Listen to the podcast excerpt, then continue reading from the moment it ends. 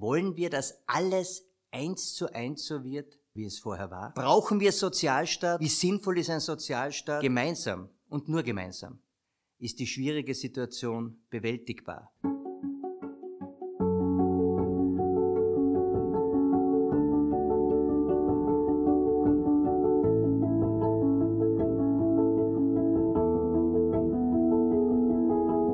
Aufgabe der Politik ist es, Orientierung zu bieten.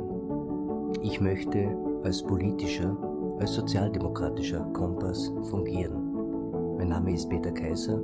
Ich lade Sie ein, meinen Gedanken zu folgen. Das Coronavirus ist eine gigantische Herausforderung. Für alle. Für uns in Kärnten, in Österreich, europaweit, weltweit.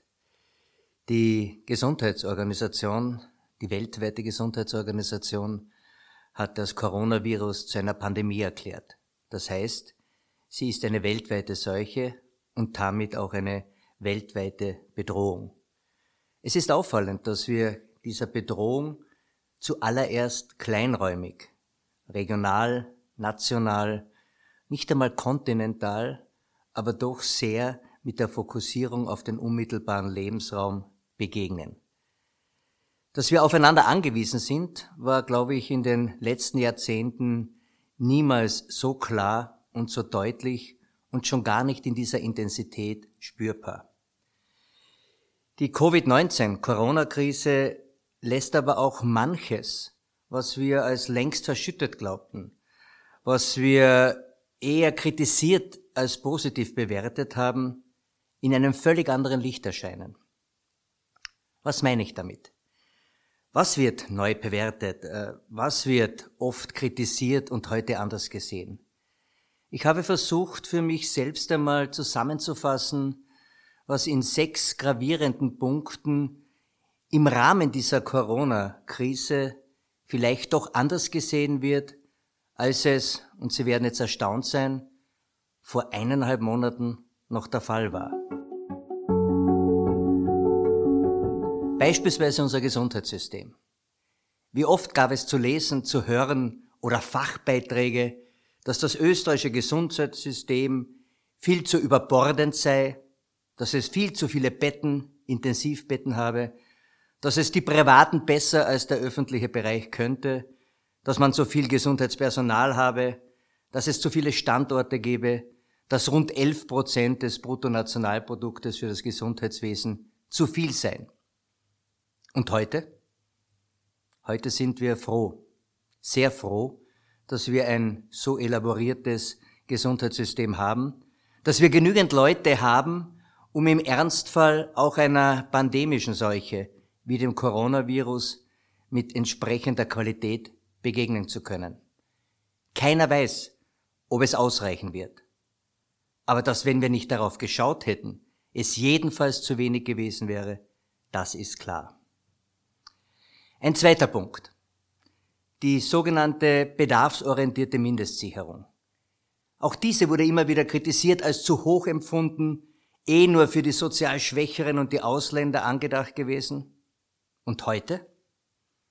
Heute reden wir über eine Grundsicherung für Unternehmungen, für Unternehmer. Heute wissen wir, dass nicht jemand aufgrund seiner Ausbildung, seines sozialen Statuses, sondern auch aufgrund mangelnder Aufträge in eine Situation kommen kann, die man vielleicht vor wenigen Monaten niemals so betrachtet hätte. Und daher ist für mich die Frage der Grundsicherung, die Frage eines Grundeinkommens, die Frage von existenzsicheren materiellen Voraussetzungen neu zu bewerten, so wie ich es schon ein paar Mal in Podcasts vorher erwähnt habe. Und es wird zweifelsohne eine große politische Herausforderung werden, dem so zu begegnen, dass wir die Lehren aus dieser Corona-Krise dann auch gesellschaftspolitisch so etablieren, dass wir besser vorbereitet sind als jetzt durch sogenannte Notfallsmaßnahmenpakete in der Größenordnung von zig, zig Milliarden. Aus den beiden ableitend auch eine Frage, die vor kurzem bestenfalls höhnisch bewertet worden wäre, wenn ich einmal mehr postuliert hätte, für mich gilt das Primat der Politik über die Ökonomie. Was heißt das? Das heißt, dass in letzter Konsequenz, wenn es um Menschenleben, wenn es um die Existenz, wenn es um die gesellschaftliche Entwicklung geht, die Politik klar das Sagen gegenüber wirtschaftlichen Entwicklungen hat. Das hätten Sie sich nicht vorstellen können? Na, dann schauen wir uns jetzt die jetzige Situation an. Auch wenn es harte Einschnitte gibt. Aber es ist klar, dass nur die Politik in der Lage ist, Krisenmanagement, Sicherung für die Interessen aller zu gewährleisten. Aus dem ökonomischen vorherrschenden System wäre dies unmöglich. Und damit komme ich gleich zu einem Bereich, den ich schon öfters inhaltlich bearbeitet habe. Es ist dieser Gegensatz von brauchen wir Sozialstaat, wie sinnvoll ist ein Sozialstaat, wie sinnvoll ist Demokratie, soziale Demokratie, oder ist nicht die vorherrschende Ideologie eines neoliberalen Liberalismus, eines Egoismus, der sagt, nur meine Leistung zählt, das Entscheidende? Wie hätten Sie diese Frage vor zwei Monaten beantwortet? Und wie beantworten wir sie heute mit größter Mehrheit? Ja, ein Sozialstaat ist unverzichtbar. Ja, eine soziale, eine demokratische Staatsform ist das, was wir brauchen, um solchen Krisen und Herausforderungen begegnen zu können.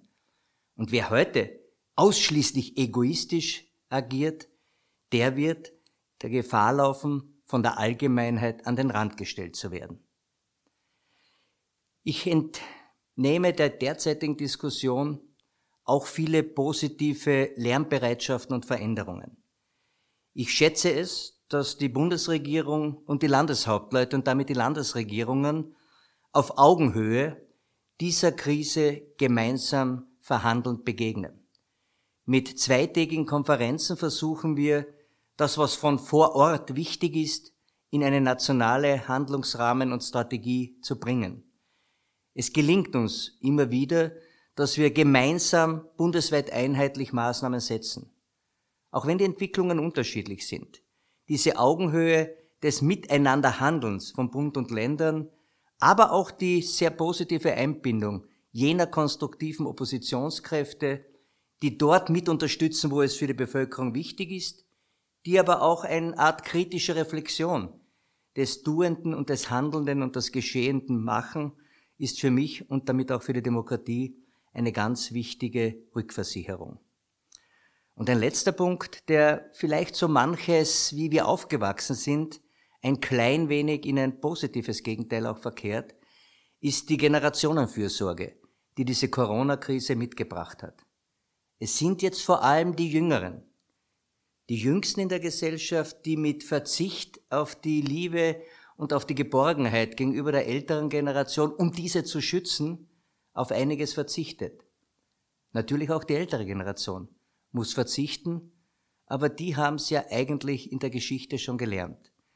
Aber es bedeutet, dass hier einmal Jüngere, die jetzig verantwortliche Generation, Verantwortung übernimmt für jene, die uns diesen Sozialstaat, der derzeit so unverzichtbar ist, aufgebaut haben. Einfach zum Nachdenken, gerade in dieser schwierigen Situation, ist aber auch eine Bewertung des Stellenwertes in der Gesellschaft von vielen die wir jetzt als die Helden des Alltages, die Systemträgerinnen und Träger, die Leistungsträgerinnen und Träger benennen, das sind viele, vor allem auch Frauen, in den unterschiedlichsten Berufen, aber jedenfalls in Berufen, die bislang niemals diese Wertschätzung, niemals diese Bedeutung und niemals diese Unverzichtbarkeit hatten. Daran sollten wir immer wieder denken, wenn wir in einen Lebensmittelmarkt gehen, wenn wir Menschen begegnen, die in der Pflege tätig sind, im Gesundheitswesen, bei Wachdiensten in der Exekutive oder wo auch immer. Ich möchte auch einen Gedanken daran noch richten, dass auch in Krisensituationen nicht alle gleich sind.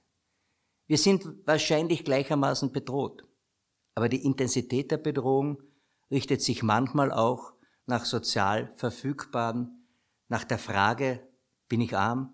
Bin ich reich? Bin ich Mittelstand? Und auch hier denke ich, haben wir daran zu denken, wie wir nach Bewältigung der Krise mit Situationen wie Armut und Benachteiligung zukunftsorientierter umgehen werden. Mein letzter Gedanke geht in die Richtung, wenn wir das alles bewältigen, Wollen wir, dass alles eins zu eins so wird, wie es vorher war? Ich glaube nicht. Ich glaube, dass wir Lehren ziehen sollten und manche soziale Unebenheit, manche Schieflage nach besten Möglichkeiten korrigieren sollten. Denn Hand aufs Herz, haben Sie jemals geglaubt, dass Distanz, lebensrettender Abstand auch gleichzeitig Nähe schafft? Für mich zusammenfassend, gemeinsam und nur gemeinsam ist die schwierige Situation bewältigbar. Das Miteinander aller wird zum Auftrag und damit wird Solidarität zur neuen Staatsphilosophie.